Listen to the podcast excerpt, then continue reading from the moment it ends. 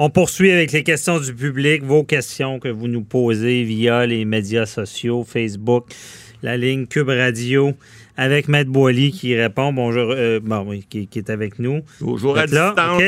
Parfait. Euh, on y va. Euh, Frédéric S. de Matane qui nous demande si les généraux américains ont le pouvoir de contrer un ordre du président Trump d'envoyer l'armée pour mater les contestataires. Évidemment, on, parle, du dossier euh, George Floyd, de toutes les manifestations qu'il y a eu euh, aux États-Unis, le, président Trump qui a dit euh, je vais envoyer l'armée sans même la demande des gouverneurs, ce qui, qui, ressemble à une dictature. un peu. Donc, euh, est-ce que c'est correct, ça? Ben, il faut, faut, comprendre les délégations d'autorité. Hein. Vous savez que le président américain, contrairement à nous autres ou à notre premier ministre, c'est le chef des armées aux États-Unis. Lorsque tu deviens président américain, L'exemple le plus euh, frappant, c'est lorsqu'il embarque ou débarque d'un avion, qu'il soit militaire, civil, ou sauf qu'un militaire, il salue, il fait le salut militaire, c'est lui le général en chef. Mm-hmm. Donc, mais aux États-Unis, vous avez euh, ce qu'on appelle les généraux 5 étoiles aussi. Ça, il y en a cinq ou six. Euh, bon, armée de terre, armée de l'air, euh, marine et peut-être technologie et enquête. Là, il n'y en a pas plus que ça. Ça, c'est les top généraux aux États-Unis. Ces gens-là, en principe, c'est eux qui mènent euh, la, milice ou enfin les militaires aux États-Unis, c'est eux qui ont le pouvoir, mais c'est toujours réserve sur votre ami Donald, qui est maintenant le général en chef des armées. Alors lui, en principe, les militaires, les généraux, les, cinq étoiles et ceux qui leur subordonnés, ils doivent, euh, ils doivent respecter le, toujours la hiérarchie de, pouvoir. Mais effectivement, euh, il, pourrait ne, refuser un ordre. Vous savez, il y a eu tout le procès de Nuremberg à l'époque, euh, savoir euh, si, bon, les, généraux militaires qui disaient, ils plaidaient, ils disaient, ben moi, j'ai eu l'ordre d'en haut, c'est Hitler qui a dit ça, ou Himmler, ou alors moi, je n'ai fait que respecter les ordres, vous ne pouvez pas me condamner. bon, il y a une responsabilité quand même, et vous on a vu cette semaine, là, M. Trudeau, on lui a posé la question, il a pris 21 secondes pour y penser, puis il n'a pas répondu. Euh, vous dirais. C'est quoi la question? Ben, la question, c'est que le, journaliste euh, anglophone lui a demandé euh, qu'est-ce qu'il pensait de la réaction de M. Trump, c'est justement d'envoyer l'armée euh, pour venir mater les manifestations. Alors, bon, que le droit de manifester est un droit qui est constitutionnel au Canada, aux États-Unis aussi. bon. il parlait des manifestations violentes. Oui, exact. Mais il reste que Trudeau a pris 21 secondes pour ne pas répondre, puis qui ne dit mot ne consent pas nécessairement. Là.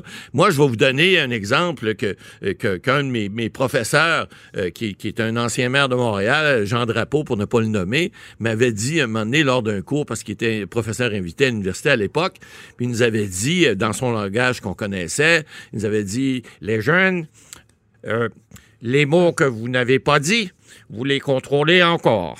Alors, Trudeau a fait ça cette semaine. Euh, puis Jean Drapeau était maire de Montréal pendant 25 ans. C'était pas bien bon pour nous, mais il parlait pas beaucoup aux médias. On a changé beaucoup depuis, mais dans ce temps-là, il n'y avait pas ce qu'il fallait. Mais il reste que ce que Trudeau a fait cette semaine, ben, en quelque part, Trump peut pas lui, reprocher d'avoir dit quelque chose contre lui. Il a rien dit. Vous savez, des fois, on, en droit, on est des avocats. On parlait de précision des faits à la cour.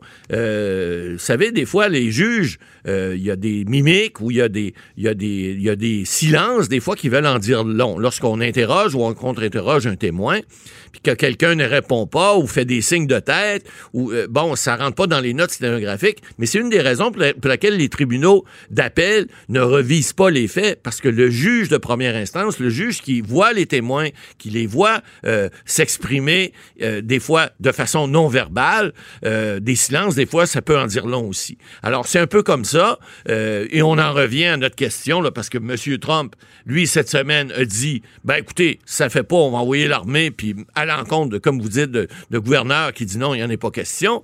Euh, ben écoutez, il y a des réponses des fois qui sont données. Il y a des généraux américains certainement qui sont pas d'accord avec ça. Il y en a d'autres qui sont peut-être parce que des fois pour euh, être dans l'armée, des fois euh, bon, il y, a, des gens qui montent les grades.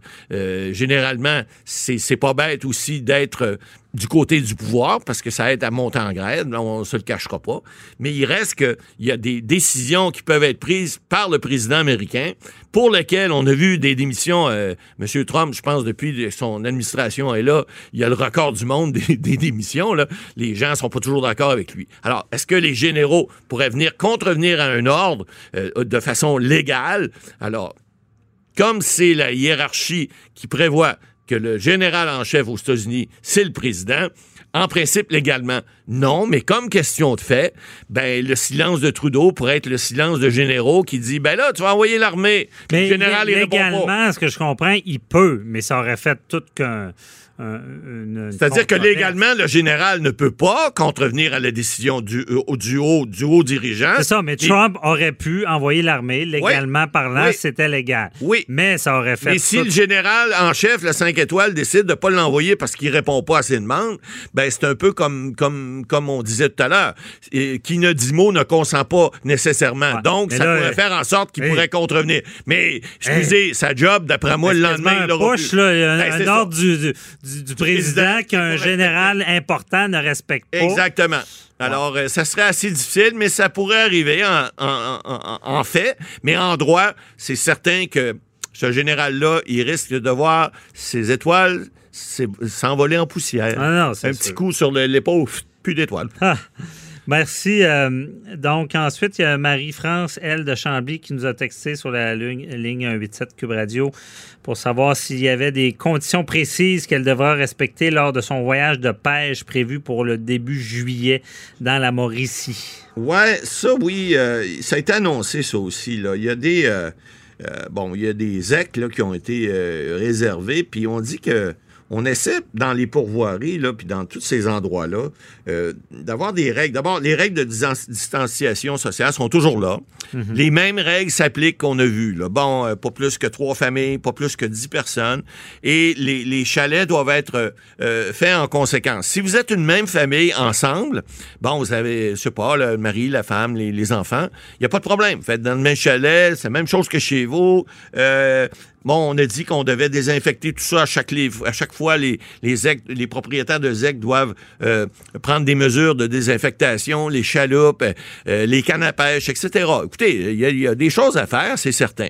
Hum. Là où ça devient plus compliqué, c'est que si vous avez un voyage de pêche comme on faisait euh, euh, les boys dans le temps, là, on rentrait plus de caisses de bière que d'autres choses dans l'avion. Mais il reste que euh, vous pouvez à ce moment-là voyager, mais là le problème c'est de savoir si vous n'êtes pas de la même famille, ben dans l'avion vous devez garder à distance sociale. Si vous faites un voyage de pêche en auto, c'est la même chose. Alors on sait qu'on peut embarquer un en avant, l'autre en arrière. Si vous êtes de la même famille, c'est correct. Sinon, ben ça prendra peut-être deux véhicules au lieu d'un seul si vous êtes quatre. Hein, quatre n'est pas de la même famille. Les gens, par exemple, qui vont, comme elle, elle parle d'aller euh, en Mauricie, bon, probablement en voiture. Donc, c'est un peu ça. Va falloir respecter ces règles-là jusqu'à ce qu'il y ait des nouvelles règles démises. Mais pour l'instant, ce qui est permis, c'est ça.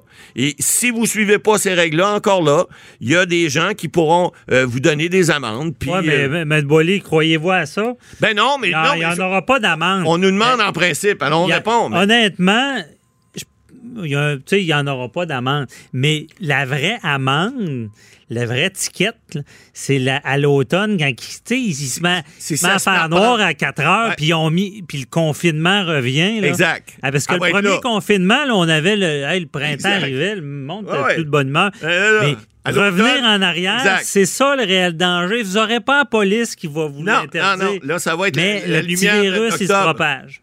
Exact. Non, non, ça, c'est certain.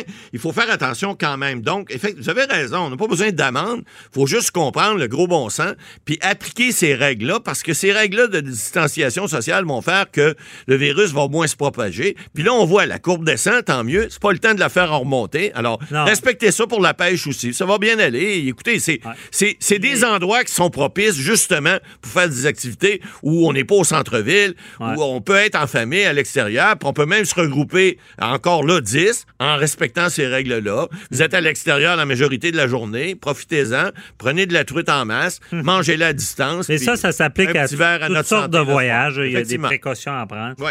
Emmanuel P. qui nous écrit sur la page Facebook pour savoir si l'annonce faite par le maire de Québec euh, cette semaine de permettre la consommation d'alcool dans les parcs euh, va pouvoir s'appliquer aussi aux autres municipalités. Oui, la Ville de Québec a été précurseur. On a entendu le Régis Labombe cette semaine dire écoutez, nous autres, on veut, on veut que les gens soient déconfinés. Là. C'est pas bête de dire écoutez, parce que euh, à Québec, euh, bon, un peu comme au Parc La Fontaine à Montréal, ici, les plaines d'Abraham, il y a des parcs un peu partout dans toutes les municipalités du Québec. Bon, je pense que ce que Québec va peut-être donner le ton à ça. Est-ce que Mme Plante à Montréal va faire la même chose? L'espère. Parce que ça permet aux gens de on l'a vu au Parc La Fontaine, il y a des rassemblements qui se font. Maintenant, les gens commencent à comprendre qu'il faut être à distance. Donc là, on permet, parce que la consommation d'alcool dans les parcs, dans plusieurs municipalités, c'est interdit. On l'a vu, ça, sur les plaines d'Abraham, c'est interdit. Il y a certaines places à Montréal où c'est des municipalités, Westmount, il y a des endroits où c'est interdit. Or là, en rendant ça, parce que vous savez, c'est interdit, mais le vieux truc du petit sac brun, là, ça fait un job, ça aussi. Ah, mais. mais ah oui, c'est sûr. Mais il reste que quand c'est interdit, ben, vous êtes passible puis c'est pas le fun. Prendre un petit verre de vin, puis au lieu de payer la bouteille 20 elle vous en coûte 200. C'est moins, fun. moins grave. C'est moins grave. Mais, cette permission-là de la, Ville de Québec, là, on nous reste une minute, mais on a parlé euh, dans l'autre émission des restaurateurs qui ont de la misère. C'est pas, pas, euh, pas la meilleure idée. Si les terrasses ouvrent, si me semble que ça va leur faire mal. Ça peut euh, leur faire mal d'un côté, mais d'un autre côté, il faut comprendre. Là, les gens sont confinés. Il y a certaines activités qui reprennent. On a vu des sports qui reprennent, etc., etc. Alors, c'est pas bête de permettre aux gens, parce qu'il n'y a pas juste ça. On parle des barbecues également. Vous savez, il y a des familles, c'est pas tout le monde qui va ah non, non, je, je veux pas, je veux pas question, interdire, mais j'y pense comme ça parce que ça peut nuire les restaurateurs ont de la misère, on les ferme, puis là, on autorise d'impact, mais on va les réouvrir, mais on va pouvoir aussi d'impact. Peut-être ça va influencer ces terrasses. Questionnons, on en reparlera parce qu'on n'a plus de temps, M. Boily. Ça fait trois mois que vous n'allez pas au euh, restaurant. Je suis certain que vous allez avoir hâte d'amener votre blonde. Ah, j'avoue, j'avoue. Bon, merci, M. Boily. Euh, merci aux auditeurs, merci à toute l'équipe. On se retrouve la semaine prochaine. Bye bye.